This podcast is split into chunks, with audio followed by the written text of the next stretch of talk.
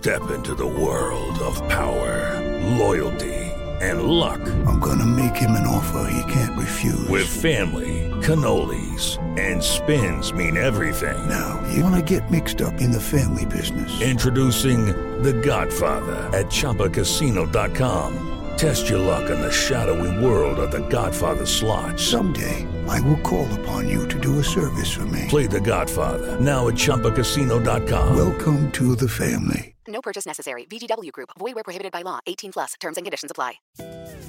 Market Minds, un espacio para compartir tendencias de marketing, comunicación, medios digitales y distribución de contenidos. Con Diego Plaza, director general de FCO Group y cofundador de Elliot Media, y Raúl Ferráez, presidente de la revista Líderes Mexicanos, FCO Group y Elliot Media. 88.9 Noticias. Información que sirve. ¿Qué tal? Muy buenas noches. Ya estamos como cada miércoles en Market Minds, aquí en 88.9 Noticias, para tener eh, diversas conversaciones alrededor de la comunicación, de la publicidad, de los pues, fenómenos del mercado y de la relación con el consumidor alrededor de las marcas, ¿no? Y de las diferentes eh, campañas comunicativas que existen. Y eh, le quiero adelantar que esta noche vamos a tener una conversación muy interesante con Dora Cano, que es la líder de división de farmacéutica en Bayer. Y vamos a hablar de algo que además nos interesa mucho en términos de futuro, que es cómo una farmacéutica están desarrollando nuevas moléculas basadas en inteligencia artificial, desarrollo de tecnología, innovación, investigación, pues literal y de manera coloquial, Raúl, para ganarle la carrera a la enfermedad e ir antes que la enfermedad sea verdaderamente un problema de salud pública. Y bueno, pues de eso vamos a platicar esta noche. Yo soy Diego Plaza y como cada semana compartimos los micrófonos Raúl Ferráez y un servidor. Hola Raúl. ¿Qué tal, Diego? Pues eso solo nos va a llevar a que cada día va a haber más personas de la tercera edad, ¿no? O sea, seguimos avanzando en el tema de, cada vez eh, una expectativa de vida mayor, eh, lo cual genera obviamente muchísimas ventajas porque pues todos lo que queremos es tener una vida larga y sana pero también genera muchos eh, retos económicos, muchas realidades muy diferentes. Y en términos de mercadotecnia, Diego, yo creo que, mm, fíjate, eh, no sé si tú opinas lo mismo, pero estamos todos, las empresas, muy preocupadas por los jóvenes y la generación Z y los que vienen y, y qué va a pasar y cómo están pensando y etcétera, etcétera pero hay que tomar en cuenta que cada día va a haber más personas de la tercera edad, no solo en México, sino en este planeta. Y, son personas que pues, tienen una realidad económica también muy interesante, eh, algunos no tan buena, otros sí, en fin, hay, muchas realidades ahí, pero que al final de cuentas juntos pues eh, generan un mercado enorme, ¿no? de compra de, de personas que les interesan cierto tipo de cosas muy diferentes a lo que le interesa a un chavo de 16 años, ¿no? Y, yo no sé tú, pero yo no veo muchas empresas enfocadas en esa generación, Diego. Yo, creo que el, mercado del adulto mayor hace 10 años, eh, así, de manera muy generalista, estaba poco tecnificado en el sentido de su eh, qué tanto habían adoptado el uso de la telefonía celular, sobre, todo de las redes sociales y del Internet, lo cual los hacía poco atractivos por no tener el canal de distribución, pero hoy, pues obviamente te integras, ¿no? No puedes ser una analfabeta eh, tecnológica, ¿no? En términos eh, de no saber usar las redes sociales, y creo que hoy que esa lección se ha dado, pues saben, tienes un mercado potencial, además que tiene un nivel de tiempo de atención al contenido enorme, muchísimo más grande y como dices tú, con necesidades de consumo, además verdaderamente convertibles, ¿no? En ventas. Y sí, tienes razón, creo que es algo que no hemos visto, a tal grado que, por ejemplo, el ángulo que tú le das a la entrevista del día de hoy me, me, sorprendió, me retó mucho porque efectivamente, o sea, dice Bayer lanza una nueva molécula para el tratamiento temprano de la enfermedad renal, además de prevenir eventos cardiovasculares en pacientes con diabetes. Entonces sí, eh, alarga, detiene o evita el proceso de la enfermedad, pero entonces llegas más lejos, ¿no? Digamos, en la vida, por lo tanto, pues y esa, y esa realidad, Diego, aquí en México yo creo que todavía no la vemos tanto, pero por ejemplo en Europa, que tienen eh, programas de empleo y de pensiones muy interesantes para los adultos mayores, lo que está pasando en Europa es muy interesante porque ahora resulta que son los abuelos los que mantienen a los jóvenes porque el abuelo tuvo toda una vida productiva, trabajó en empresas que le permitieron tener un fondo de ahorro o que están jubilados. Eh, una persona, una mujer, un hombre que a sus 70 o casi 80 años ya no trabajan, pero siguen recibiendo ese ingreso. Y, a lo mejor un nieto, ¿no? De 22 o 23 años que no consigue trabajo porque no hay oportunidades de trabajo y que está viviendo de la pensión del abuelito, ¿no? O de la abuelita. Y eso todavía no lo vemos tanto en México, pero lo vamos a empezar a ver en el futuro muy significativamente, pues por todo el tema de las afores, ¿no? Hay que pensar que las afores, pues se crearon apenas hace 20 años, o sea, eh, una generación que seguramente todavía no llega ni a los 60 o a los 70 años, pero en otros 20 años sí va a haber un mundo de personas que van a estar recibiendo sus pensiones de las afores eh, y, que van a tener un nivel de adquisitivo bastante interesante para para estas, eh, para cualquier empresa, ¿no? Y, el colapso de muchas economías de muchos países, justo también con el costo, pues sí, del sistema de pensiones, ¿no? Que, implica tener mayor volumen. Aquí mismo lo vemos en México. Eh, creo que cuando inició el programa de eh, el gobierno de este eh, apoyo que dan. Antes era a 60 años, ahora ya es a 65, es decir, son formas de pues, un poco darle la vuelta al tiempo en el que, pues, pues al rato va a ser a los 70 años, ¿no? El chiste es cómo tu volumen de mercado, pues lo controlas, porque si no se va a disparar, cada día va a ser más grande y va a ser, eh, pues, un poco muy grande para los gobiernos. Fíjate, digo, tú que estuviste ahora allá en Francia, estas semanas. Eh, aquí tenemos el tema del bono demográfico, que todavía es muy importante en México, ¿no? O sea, todavía tenemos muchos jóvenes. O sea, yo creo que es lo correcto que una empresa se, se enfoque en entender a las nuevas generaciones, cómo están pensando, porque va a ser un, mercado enorme de sus consumidores del presente y del futuro, porque la realidad de México es muy, muy diferente a, la de otros países. Pero, por ejemplo, yo no sé hasta qué punto las empresas, por ejemplo, europeas, enfoquen su publicidad en los jóvenes, cuando los jóvenes ya son poquititos en Europa comparado con los adultos eh, ya de, cierto nivel de edad, ¿no? De 60 a 80. O sea, si, si comparas eh, el, poder de adquisitivo de los jóvenes entre que son pocos y no consiguen trabajo y lo comparas con, la, con esa generación ya de 60, 80, yo creo que la mayoría de las empresas han de, han de enfocar su publicidad en, justo en esas categorías porque no, no creo que estén haciendo mucha publicidad para los jóvenes, ¿o sí? ¿Qué, qué viste allá?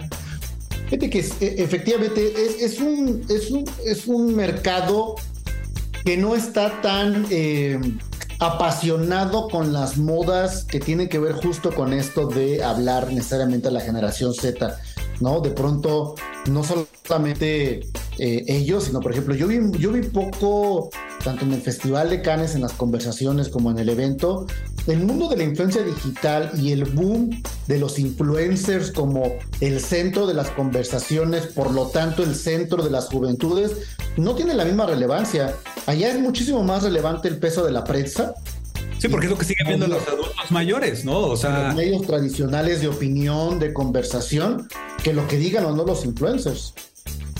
Porque hay menos jóvenes. y entonces se vuelve menos relevante lo que un influencer diga en Francia o en Gran Bretaña o en Alemania, porque la mayoría de la población, que además tiene el mayor poder e-, económico de adquisición, siguen siendo personas que se educaron en otra realidad y que siguen muy cercanas a los medios tradicionales. Pero ¿qué va a pasar? No lo sé, porque pues los jóvenes van a ser pocos y más bien ahí tiene el problema de la migración, pero bueno, ese ya es otro tema. Pero, un problema de este, social Creo que la reflexión de la, reflexión de la entrevista de hoy, Diego, y es importante en este país porque no dejemos que el futuro nos alcance, porque va a llegar. O sea, en, en 20 o en 30 años vamos a estar más parecidos a Europa que a lo que estamos ahorita en México, con un bono demográfico muy grande, con muchos jóvenes, y, y en 20 o 30 años el gran mercado va a ser los adultos los adultos mayores, que además van a tener un buen nivel adquisitivo. Entonces, si eres una empresa, hay que pensar en, ese mercado.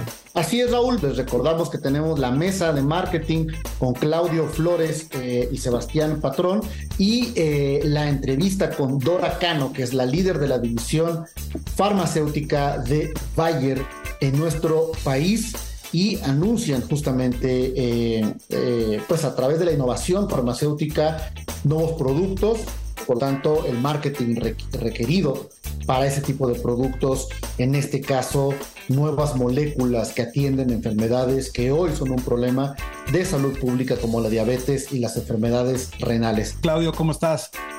Muy bien, Raúl, muy contento de estar aquí en Market Minds. Pues fíjate que el neuromarketing se ha convertido en una herramienta fundamental en las estrategias eh, de marketing dirigidas especialmente a la generación Z, porque todos sabemos que, bueno, el neuromarketing combina los principios de la neurociencia con el marketing para comprender cómo funcionan los cerebros de los consumidores y que se puedan utilizar estos conocimientos para influir en las decisiones de compra, ¿no? Yo creo que ahí eh, esto, pues bueno, es, es, nuevo en términos del término neuromarketing, pero es algo con lo que la publicidad juega, pues desde las épocas más ancestrales, ¿no, Claudio? De, cuando se empezó a inventar la, la, publicidad y el hombre Malboro y, y todas estas cosas que empezamos a ver en los inicios de la publicidad. Pero creo que ahora se ha sofisticado mucho más y esta herramienta, pues al final se ha convertido en un elemento fundamental en las estrategias de, de marketing, sobre todo dirigidas a la generación porque son de, cerebros muy complejos, ¿no? Con esto que son ya eh, nativos digitales, eh, porque bueno, pues finalmente han crecido en un eh, entorno muy digital y están constantemente expuestos a una cantidad de información y estímulos visuales brutales, ¿no? Entonces, el neuromarketing, ¿cómo lo ves, Claudio? Pues mira, es muy interesante, Raúl, cómo hay una nueva, digamos, emergencia de las técnicas, dinámicas, conceptos del neuromarketing para conectar audiencias conectar clientes, conectar consumidores con ciertas marcas. Eh, es interesante porque el neuromarketing ha luchado para generar, digamos, su propia validez en el mundo del marketing. Siempre hay quien ha dicho, bueno, es que eso es muy fisiológico, es una perspectiva muy fisiológica del marketing. Y por el otro lado están quienes defienden, eh, digamos, eh, yo diría los economistas conductuales, toda esta emergencia de, de, la behavioral economics con Daniel Kahneman, con, con tantos, eh, con un par de premios Nobel en el camino, ¿no? Mostrando que sí, que el, cómo está fisiológicamente cableado nuestro cerebro, cómo se dan estos procesos, digamos, de, de, de generación, de decodificación neurológica de los estímulos de comunicación, sí afectan la manera en que nos relacionamos con marcas, con instituciones, con anunciantes, con medios. Me parece que hoy ya es innegable que el neuromarketing es una disciplina de pleno derecho en la industria de la comunicación, en la industria del branding y la publicidad, Raúl, porque ha demostrado que ha dado elementos valiosos para obtener resultados eh, poderosos en términos de las inversiones de publicidad y marketing. El neuromarketing nos está eh, iluminando nuevas maneras de entender a nuestras consumidores, nuestras consumidoras, nuestros consumidores. Y me parece que también nos da herramientas interesantes. Por ejemplo, en neuromarketing están ciertos asuntos, por ejemplo, de eh, los famosos mapas de calor, Raúl. Cuando ves un gabinete en un supermercado, cuando ves un estímulo de comunicación, dónde prestas atención, qué elementos de esas piezas de comunicación eh, te hacen reaccionar emocionalmente o racionalmente. Y en ese sentido, prefigurar qué tan poderosas o efectivas van a ser para lograr lo que queremos eh, lograr con la publicidad y el marketing, Raúl, que es cambiar el comportamiento de las personas o cambiar las percepciones de las personas. ¿Tú dirías, Claudio, que, que es amoral el, neuromarketing? Porque siempre en la publicidad ha tenido esta, esta parte de de la manipulación, ¿no? ¿Hasta qué, hasta qué punto manipulas como empresa a tus consumidores a tomar una decisión u otra? Em, se habla mucho de pues, los famosos estándares ¿no? que la publicidad ha puesto en el mercado en términos de la belleza, en términos del comportamiento, en términos del éxito, lo que significa ser éxito. Y, eso yo creo que no lo podemos negar. Ha establecido trendings culturales, eh, sociales enormes ¿no? en, la, vida, en los deseos de las personas de, del famoso, después de la Segunda Guerra Mundial, el famoso American Way of Life ¿no? En donde la casita, el coche, todo. Un estilo de vida. Será el estilo de vida que te vendía y que te vendía la publicidad con el único objetivo de venderte productos, ¿no? Porque no, no era, no tienen las marcas objetivos atrás eh, de otro tipo, ¿no? Entonces, ¿qué, ¿qué tan ético es el neuromarketing, este, Claudio? Mira, yo creo que es tan ético como la estrategia o el objetivo que establezca la marca o la empresa que lo quiere implementar. Es decir, el neuromarketing en sí mismo me parece que no es malo o bueno. Es, son, se le aplica para objetivos malos o para objetivos buenos. También está el neuromarketing en política, querido Raúl, que se puso muy de moda pues utilizar estas herramientas eh, del neuro para vehicular mensajes poderosos y persegmentados. Ahí están eh, pues ejercicios que han sido cuestionados en términos éticos, como fue lo que hizo Cambridge Analytica en la elección de Trump en Estados Unidos hace algunos años. Eh, y yo diría aquí que el tema es finalmente la gran pregunta que estás haciendo de fondo es si funciona la publicidad o no. ¿No? Y entonces quienes son, eh, digamos, eh, militantes del primer, de la primera perspectiva, que es la publicidad, sí funciona y funciona muchísimo y nos marca estilos de vida, nos impone deseos, nos impone, eh, digamos, ciertos productos en la mente y nos, nos inocula formas estrictas o formas específicas de consumo. quienes piensan así, piensan muy familiar a los primeros momentos de la teoría de la comunicación y de la publicidad, que Raúl, te acordarás de aquella ah, eh, teoría de la aguja hipodérmica o de la bala mágica, que era un reflejo de las escuelas conductistas en la publicidad y en las ciencias sociales, que básicamente era el modelo de estímulo-respuesta. Entonces, si neuro, si el neuromarketing te pone un estímulo que dice tienes que ir a comprar tal producto, tú vas a ir automáticamente a comprar ese producto y sabemos que no es tan directamente, digamos, este eh, efectivo, ¿no? El, el, estímulo de comunicación.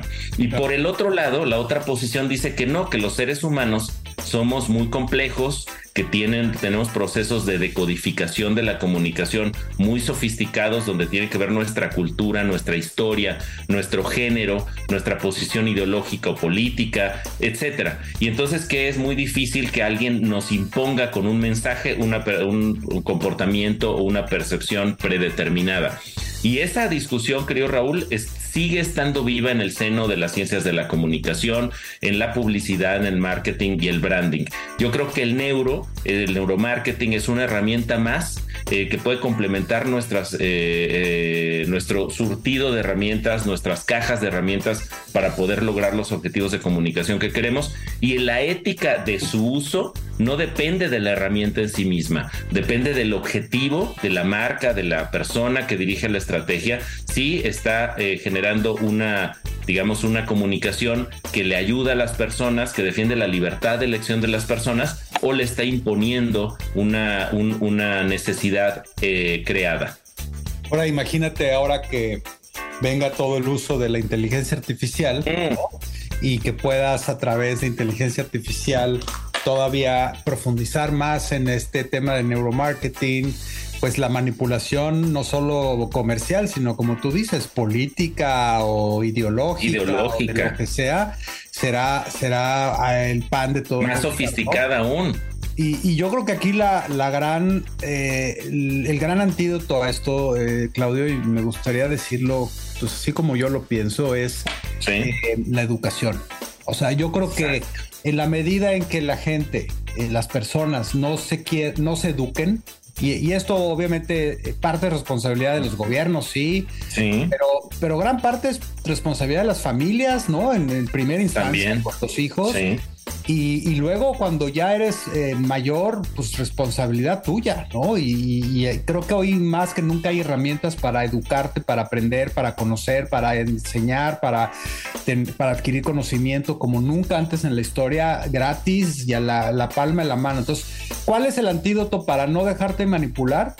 Yo diría educación. O sea, en la medida en que seas una persona con mayores conocimientos, en la medida que seas una persona pensante, en la medida en que seas una persona en la que tienes crítica, cuáles son tus valores, cuáles son tus pensamientos, tus formas de ser, en esa medida vas a ser menos manipulable, ¿no?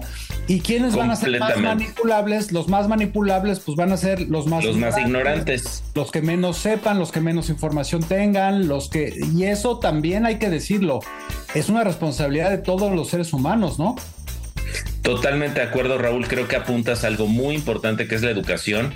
En la comunicación hay dos, hay una escuela muy importante que le llaman educación para la recepción, en inglés el media literacy, que es darle herramientas a las audiencias para ser más críticas, entender muy bien cuáles son los efectos posibles de la comunicación que se están buscando y identificar cuáles son esas potenciales manipulaciones que se le quieren imponer.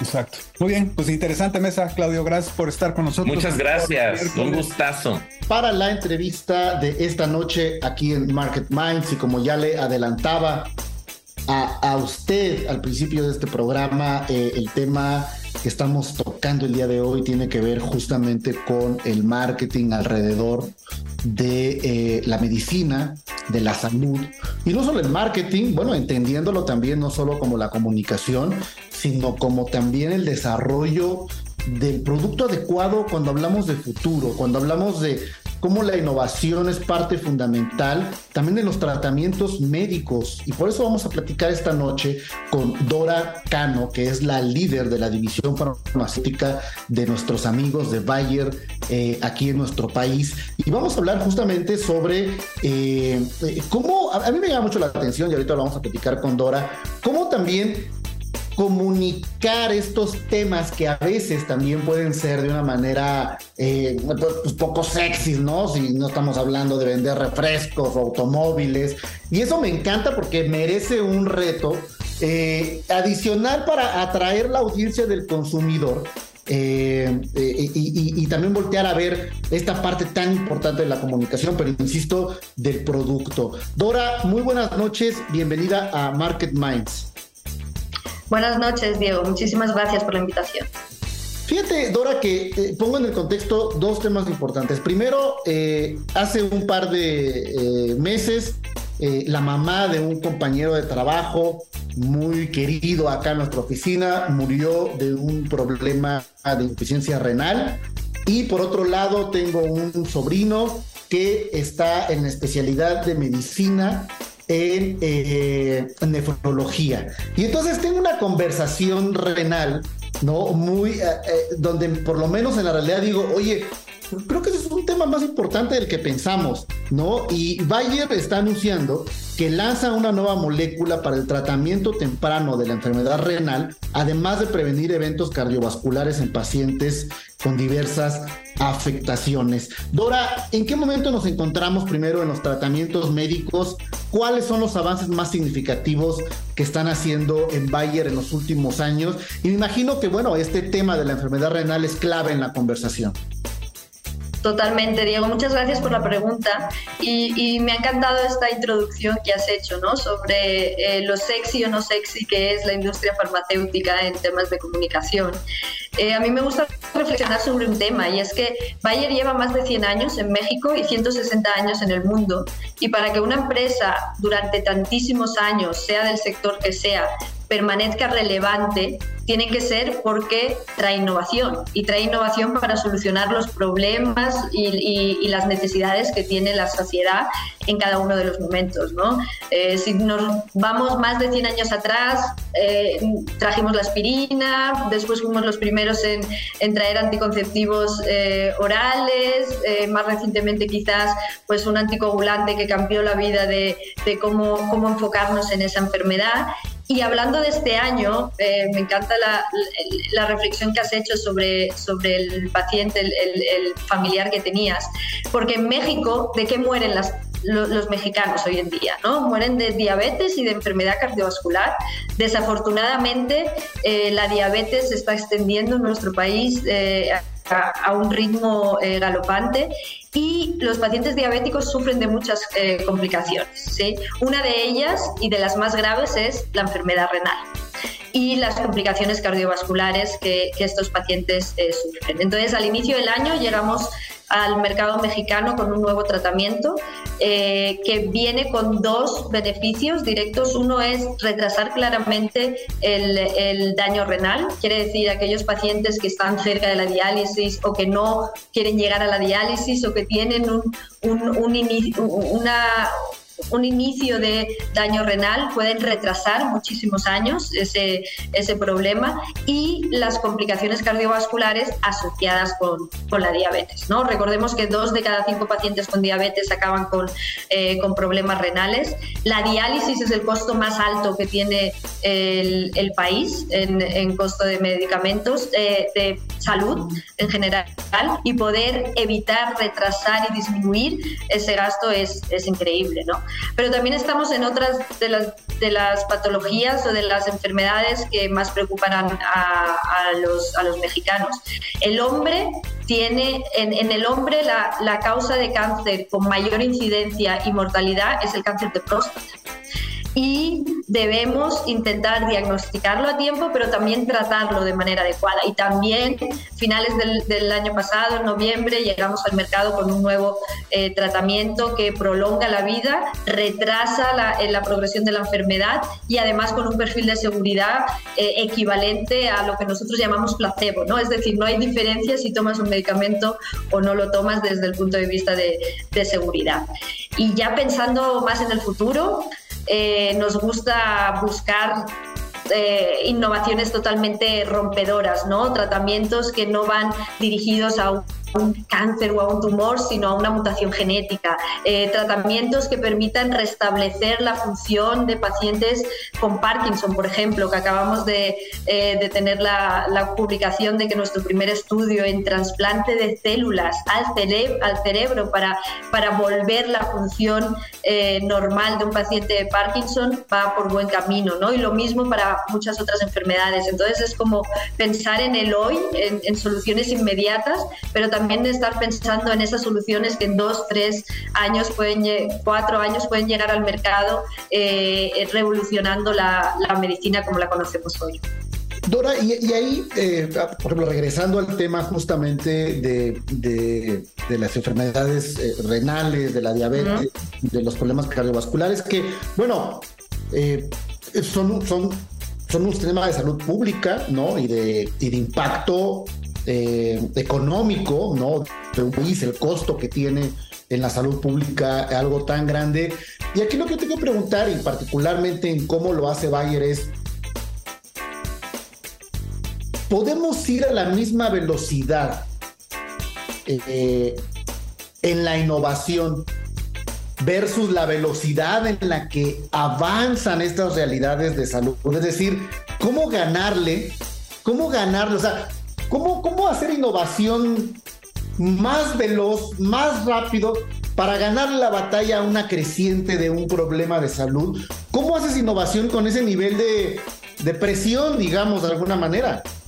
Mm, muy buena pregunta y, me imagino que recuerdas todo lo que pasó con la pandemia, ¿no? Y cómo de repente se aceleraron los, eh, los estudios en, en, vacunas, en tratamientos, cómo toda la comunidad científica, académica, privada, pública se unió para poder eh, eh, adelantar eh, también los procesos regulatorios, ¿no? que son muy duros en, nuestra, en nuestro mercado.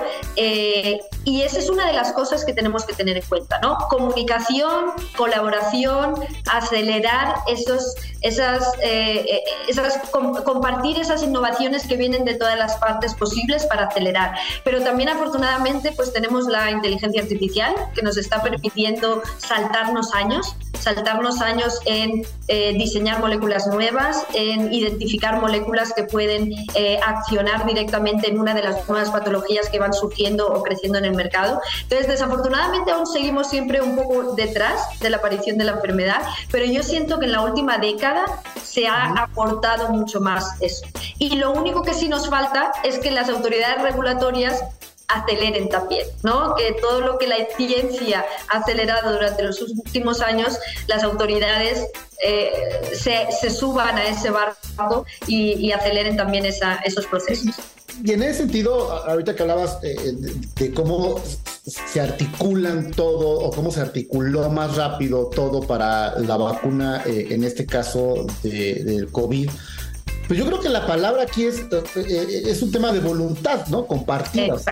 es un tema de, que haya la voluntad de sacar esto rápido, ¿no? Y como dices, todos los actores pongan su parte de voluntad. Y justamente, eh, quizá también en el, en el futuro eh, o en estos momentos presentes en los que la innovación ya hizo su chamba, las farmacéuticas hicieron su trabajo, lograron eh, desarrollar el producto y ahora hay que ponerlo en el mercado, ¿no? Y ponerlo en el mercado y que llegue al consumidor, pues ya requiere de otras voluntades que como tú bien mencionas tienen que ver con los gobiernos, pero ¿cuáles son adicional a eso esas dificultades? de cómo pues ahora sí que la, la ciencia y la innovación y el trabajo de una farmacéutica como Bayer baja al ciudadano de a pie, ¿no? Al, consumidor final. Y también me imagino que es importante que él sepa de dónde viene esa innovación. Totalmente de acuerdo con esos puntos. Eh, la innovación no sirve de nada si no, si, si no llega al paciente, en nuestro caso, o al usuario o al consumidor. ¿No? De nada sirve tener el mejor producto del mundo si no, si no tenemos acceso o accesibilidad a que, el, a que el paciente o el usuario lo pueda usar. Las dificultades vienen desde temas más regulatorios, administrativos, que vemos como a lo mejor en unos países son más cortos y en otros países son mucho más largos, ¿no? Y buscaríamos la manera de colaborar con las autoridades para poder acortar eso. Pero también nosotros desde, desde la industria lo que intentamos es sentarnos en la mesa con todas las autoridades y decir, mira, tú también tienes un problema, hablábamos de del costo de las enfermedades renales, ¿no? Es el costo más grande que tienes, con esto podrías ahorrar dinero porque durante los próximos dos, tres años vas a evitar que tantos pacientes tengan que entrar en, en diálisis, como también nosotros nos adaptamos, y eso afortunadamente Bayer lo tiene muy claro, que no es lo mismo eh, eh, ofrecer un producto en un país como Estados Unidos o Alemania que ofrecerlo en un país en eh, como México, donde las realidades y los accesos de la población son muy diferentes. ¿no? Entonces, también hacer programas específicos para aquellas comunidades vulnerables que tienen más dificultades para, para ello. ¿no? Entonces, yo creo que la comunicación es esencial Creo que aquí no estamos en diferentes bandos, estamos todos en el mismo y creo que en los últimos años aprendimos que la salud es esencial. Sin salud todo el mundo se para. Lo vimos hace un par de años, ¿no? Entonces, sentémonos y busquemos la manera de trabajar de la mano para, para ofrecer esas innovaciones a los pacientes. Estamos eh, platicando con eh, Dora Cano, que es la líder de la división farmacéutica de Bayer en México sobre las innovaciones eh, terapéuticas y en el desarrollo de productos farmacéuticos terapéuticos del futuro. Y ahorita que hablábamos de voluntades, pues yo, yo me gustaría dejar esta última pregunta para hablar también, como dices, de la voluntad de, estar bien y también de cuidar su salud, pues en el propio individuo, ¿no? También pues que uno haga su chamba, ¿no? De, del autocuidado, de la autosalud, pues también eh, de aquellos padecimientos en los que se podría hacer algo o se podría generar un mecanismo de eh, prevención en ese sentido. En esa materia y con un pensamiento más de responsabilidad social, ¿hay algún proyecto que Bayer esté eh, desarrollando en términos justo de prevención, de autocuidado de la salud? Pues para ganarle la carrera, ¿no? A la propia enfermedad. Eh, absolutamente. Mira, más allá de las, de las cifras o de, la, de los objetivos financieros que tenemos, nosotros tenemos un objetivo clarísimo en, en Pharma en, México y es llegar a 10 millones de mexicanos. 10 millones de mexicanos que consigamos mejorarle la vida o quitarle dolor o vivir más o educarlo para que pueda eh, cuidar de su salud. Y tenemos muchos proyectos, pero hay uno que a mí personalmente me enorgullece mucho y me gusta mucho hablar de él, y es un proyecto que tenemos con eh, mujeres en comunidades vulnerables y indígenas. México es el país número uno eh, del mundo en embarazo adolescente. Bayer es eh, de los primeros de los países, tenemos el récord, el triste récord de, de ser uno de los países en donde más dificultades tiene la mujer embarazada joven dificultades de, salud y no, no todas las comunidades de, México tienen acceso a educación, información disponible para poder planificar cuándo y cómo quieren eh, ser mamás.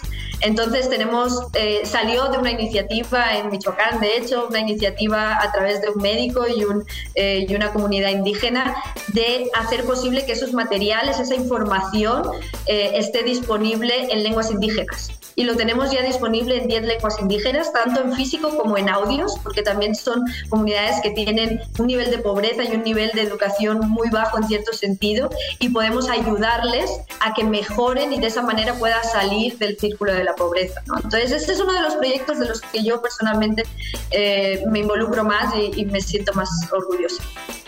Eh, Bayer es una empresa multinacional con competencias clave en los ámbitos biocientíficos, de la salud y alimentación. Eh, todos hemos escuchado y visto de alguna manera la marca por el pues, consumo directo ¿no? de algún medicamento, de algún producto. En el, en el 2022 el grupo con más de 100 mil empleados en todo el mundo, pues obviamente ha destinado millones y millones de euros, más de 6.200 millones de euros eh, en investigación y desarrollo. Y es una empresa que está construyendo, que está innovando, que está eh, pues anticipándose ahora con la tecnología y la inteligencia artificial a la carrera justamente del padecimiento. Dora Cano, líder de la división farmacéutica de Bayer en nuestro país. Muchísimas gracias por estar en Market Minds. Muchísimas gracias, Diego. Un saludo a ti y a toda tu audiencia. Gracias, gracias, Dora Cano. Y bueno, vamos a hablar de los temas que han sido parte de la conversación eh, eh, de, los lanzamientos recientes, pero también pues de lo que la gente en el mundo digital converse sin lugar a dudas eh, el lanzamiento de esta nueva red social Threads, la nueva red social de Meta que pretende rescatar, dicen, a los desencantados con Twitter. Y que Threads pues, es básicamente una plataforma basada en conversaciones que abre los chats de DM, eh, de mensaje directo a un público más base. Tiene previsto llegar a los móviles, eh, eh, en este caso del mercado norteamericano, a través de la App Store, como aplicación independiente de Meta. y bueno, pues hay espacio para una red social nueva, Raúl. ¿Tú qué opinas?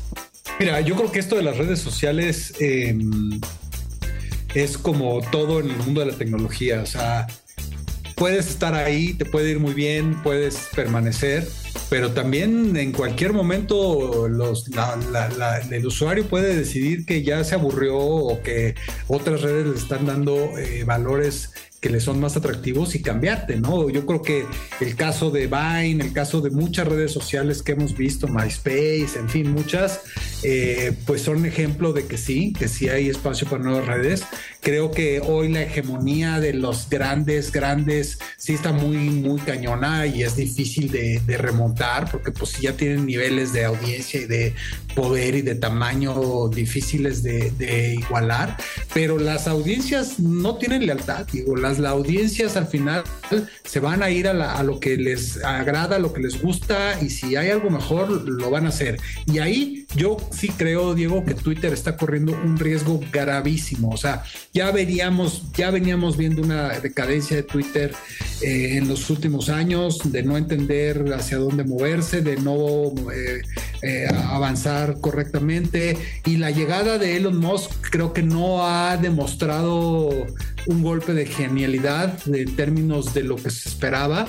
Y yo creo que sí, Threads resulta ser un gran peligro para Twitter, sin lugar a dudas, y puede ser que sea el inicio del fin de Twitter. Wow, sí, sí, de verdad es.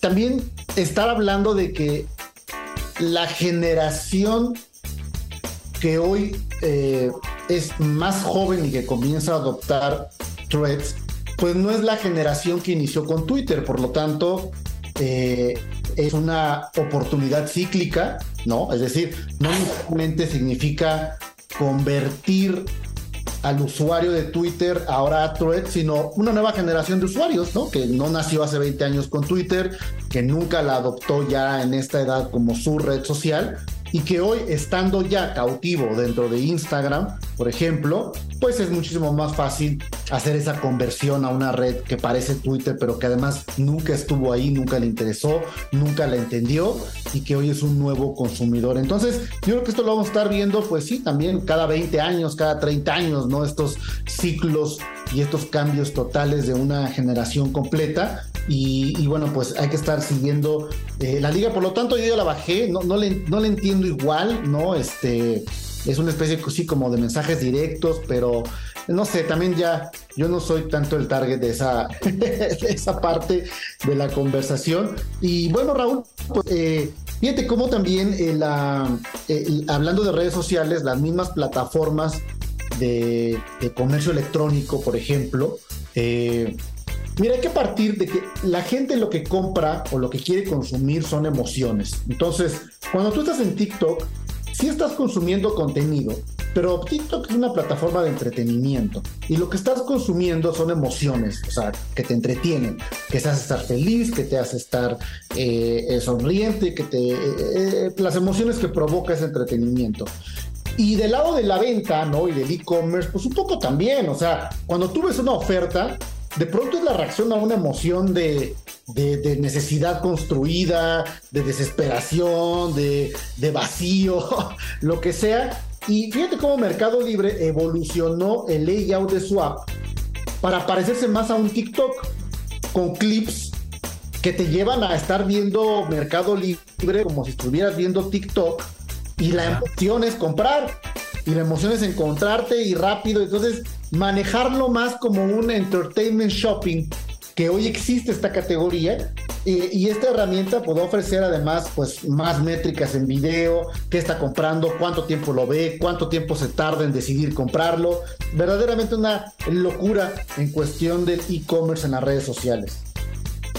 Sí, sí, interesante lo que está haciendo Mercado Libre y, creo que es un gran ejemplo. Al final tenemos que avanzar e innovar, si no, ahí, ahí se acabó la cosa, ¿no?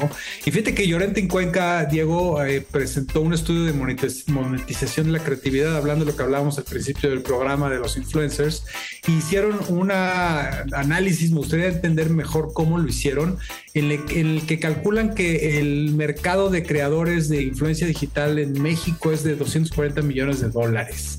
Eh, no sé qué opinas, no sé si lo sientes mucho, si lo sientes poco.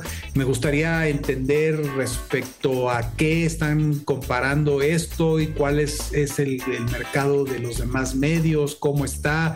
Evidentemente creo que todos vemos cada vez una mayor disposición de marcas, empresas a invertir en influencia digital. Eh, hay que acordarnos que es una forma muy efectiva de impactar en la toma de decisiones de los consumidores, ¿no? El famoso word of mouth es mucho más poderoso que alguien te recomiende una marca, que veas a alguien que admiras que usa eh, un producto, a que veas un banderín o, una, o un esquipeable o alguna otra comunicación. Y entonces, eh, eh, sobre todo en Estados Unidos, creo que el boom que ha tenido la influencia digital es brutal, justamente porque ahí están las audiencias, ¿no? A, diferente, a diferencia de Europa, que no hay muchos jóvenes, ¿no? Pero, pero este estudio, no sé, Diego, ¿tú qué opinas? Me, me, me, parece que falta un poco de, de, más datos para poder entender bien si es una cifra correcta. Dos millones de creadores dicen que hay en todo el país. Eh, lo que sé es que también hay una eh, dilución, ¿no? O, se está generando una, se está diluyendo también el significado cuando hablas de creadores de contenido en el país, ¿no? Es decir, hoy eh, bajo la lógica del coeficiente de influencia digital que todos los que tenemos una conexión a internet y un teléfono celular tenemos, nos coloca automáticamente en influencers, ¿no? Entonces de pronto podemos plantear también un, campo de análisis donde pues sabemos 90 millones de influencers, porque somos los 90 millones de ciudadanos mexicanos que podemos influir a través de nuestro contenido en redes sociales. Sé que eso suena un poco exagerado, pero también creo que me parece poco pensar que dos millones de creadores de contenido son los que realmente están generando la conversación, los que están construyendo los temas. Eh, y por otro lado, realmente qué significa la capacidad de influir, a partir de qué o a partir de qué límites o a partir de qué alcance ya vas a ser considerado en ello. Creo que este estudio que se llama Monetizando la Creatividad, el impacto de los creadores en el, en el mundo digital, habrá que revisarlo. Creo que la, la, tesis en la que sí coincidimos todos es bueno, la relevancia que cobran los influencers para motivar las compras, esa es indiscutible, eh, no solo de México, sino de cualquier parte del mundo. Pero bueno, pues sigamos eh, ampliando justamente, a ver si podemos platicar con alguien de Llorente Cuenca en las próximas semanas para eh, adentrarnos más en el estudio monetizando la creatividad. Y bueno, Raúl, se nos acaba el tiempo. Ya ha llegado el momento de despedir el programa de esta noche. Nos vemos el próximo miércoles, la próxima semana en punto de las 9 de la noche para un espacio más de Market Minds. Eh, y pues que regresen con Mina Casa y descansen. Buenas noches, Raúl. Buenas noches a todos. Buenas noches, Diego. Esto fue Market Minds, un espacio para compartir tendencias de marketing, comunicación, medios digitales y distribución de contenidos. 88.9 Noticias. Información que sirve.